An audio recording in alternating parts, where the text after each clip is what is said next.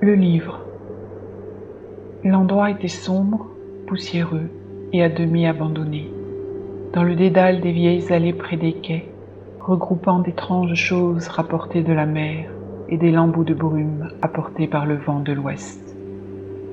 Petits losanges vitrés, obscurcis par la fumée et le givre, que des livres entassés empilés tels des arbres tordus accumulés du sol au plafond, des tas croulants d'anciennes camelotes à bas prix. Je suis entré, charmé, et d'un amas de toiles d'araignée, je tirai le plus proche tome et le pris en main, tremblant devant ces curieux mots semblant garder quelque secret, monstrueux si un seul le savait. Puis, cherchant quelques vieux vendeurs en cette boutique, je ne pus rien trouver qu'une voix qui riait. Poursuite.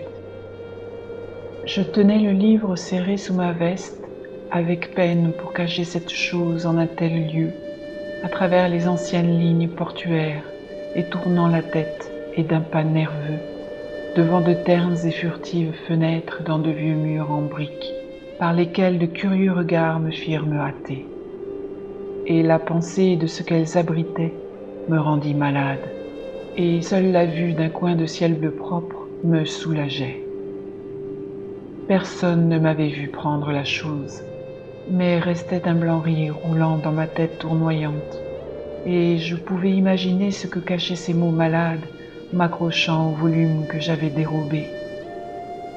Le chemin se fit étrange, et les murs aussi, et folie, et loin derrière moi, des pas invisibles se firent entendre.